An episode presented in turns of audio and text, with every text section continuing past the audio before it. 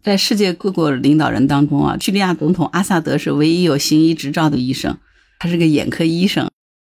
你好，我是木兰，欢迎收听订阅当户知。杭州这两天亚运会要开始了嘛，所以各国的运动员啊，政府的要员都陆续来了。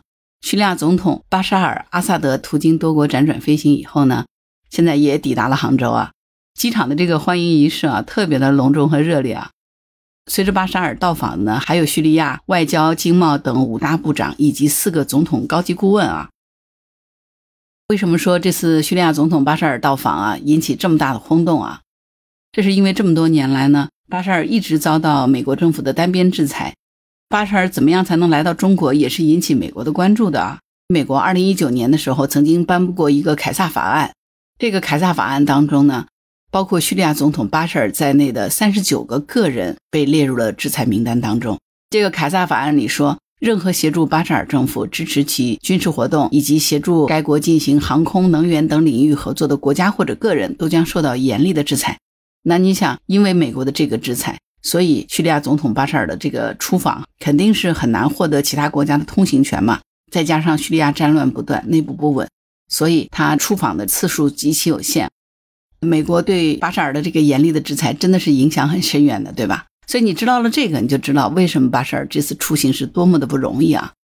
不过，首先要讲的是，这次叙利亚总统他乘坐的是中国国际航空公司的专机，而且呢是选择了一条特别令人吃惊的超长航线，飞行途中横跨多个国家，这个壮举绝对是航空界的一个瞩目的焦点啊。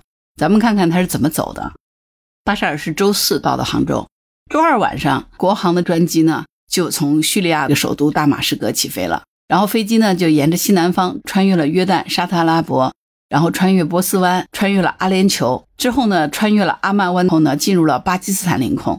在巴基斯坦境内呢，这个飞机突然又改变航向了，转向东北方向飞行，然后继续穿越新疆，随后呢掠过内蒙古、甘肃、河北、北京、山东。江苏最终呢，在杭州萧山国际机场降落。这个时候已经是周四了，而且有意思的是，这条航线是国航申请的一条临时航线。这条航线比标准航路多绕了一千多公里，中间就没停过哈。目的就是为了确保乘客的安全，也可以说是创造了空中飞行的这个壮举。这回叙利亚总统巴沙尔·阿萨德来访，咱们中国不仅是国航的专机保驾护航。而且呢，机场的欢迎仪式还特别热烈啊！为什么？咱们来看看这个国家。这个阿萨德是叙利亚前总统的小儿子，他是个眼科医生。他本来在英国学习、工作和生活。他的大哥车祸去世以后呢，他才回的国。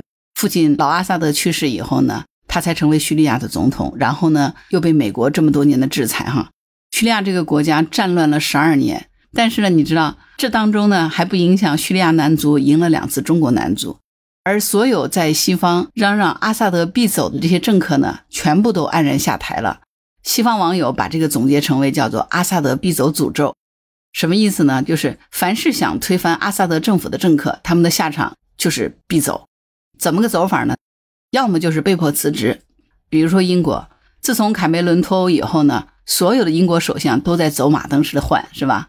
要么呢，就是熬到卸任，但是呢，政策被全盘推翻了。比如说美国的奥巴马，要么是自己两次被弹劾，然后被封了推特，成了嫌疑人。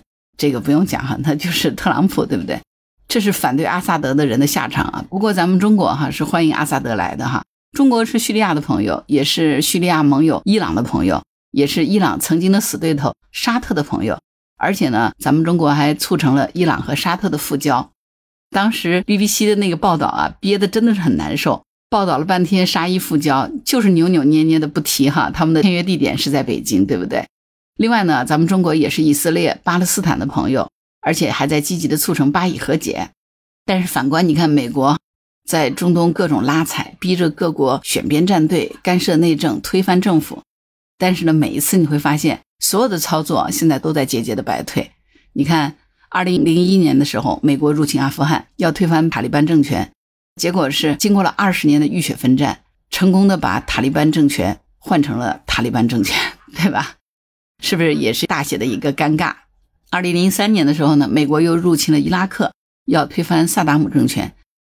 虽然说萨达姆死了，但是呢，最终的结果，你看，经过二十年的混乱和冲突，美国又成功的把反美反伊朗的萨达姆政权换成了反美反伊朗的美式民主政府，这个感觉好像更尴尬了，是吧？美国。二零一一年，美国入侵叙利亚，要推翻阿萨德政权，结果呢，经过十二年的血腥内战，把一个反美亲俄亲伊朗的阿萨德政府彻底的变成了反美亲俄亲伊朗的阿萨德政府。二零一一年，美国杀死了本拉登，说是要剿灭恐怖组织。最终的结果是什么？二零一三年，比拉登的基地组织更残暴的恐怖组织伊斯兰国，在被美国搞乱的伊拉克呀、叙利亚的权力真空地带横空出世了，杀人如麻。美国军队到现在也剿不灭。二零一八年的时候，美国抛弃盟友库尔德人跑了，美国在中东的信用呢几乎是破产，而跟着美国混的中东国家都开始心里打鼓。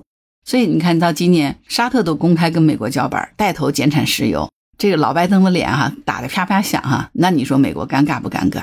所以呢，你看西方网友总结的这个阿萨德必走诅咒是不是挺准的？为什么他准啊？因为这不是偶然，这是各国人民都在用脚投票反对美国霸权拉踩，渴望自己都能实现和平和发展。所以呢，咱们中国一直以来都坚持的是好好的发展自己国家的经济。好好的与人和平相处，这才是大国之范儿。不管你美国制裁阿萨德多么严厉，对于中国来说，反正我是要在联合国敦促美国取消对叙利亚的非法制裁的。有的网友留言说：“苦难的叙利亚，中国欢迎顽强的阿萨德的到来。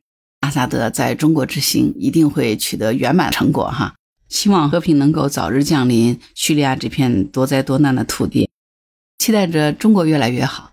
也期待着世界越来越好。好了，关于本期话题，你有什么想法？欢迎在评论区留言。如果你喜欢木兰的节目，欢迎订阅、点赞、转发、当护知，谢谢您的支持。当然，如果你喜欢木兰，也欢迎你加入木兰之家听友会，请到那个人人都能发布朋友圈的绿色平台，输入木兰的全拼下划线七八九就可以找到我了。好了，今天就到这儿，我是木兰，拜拜。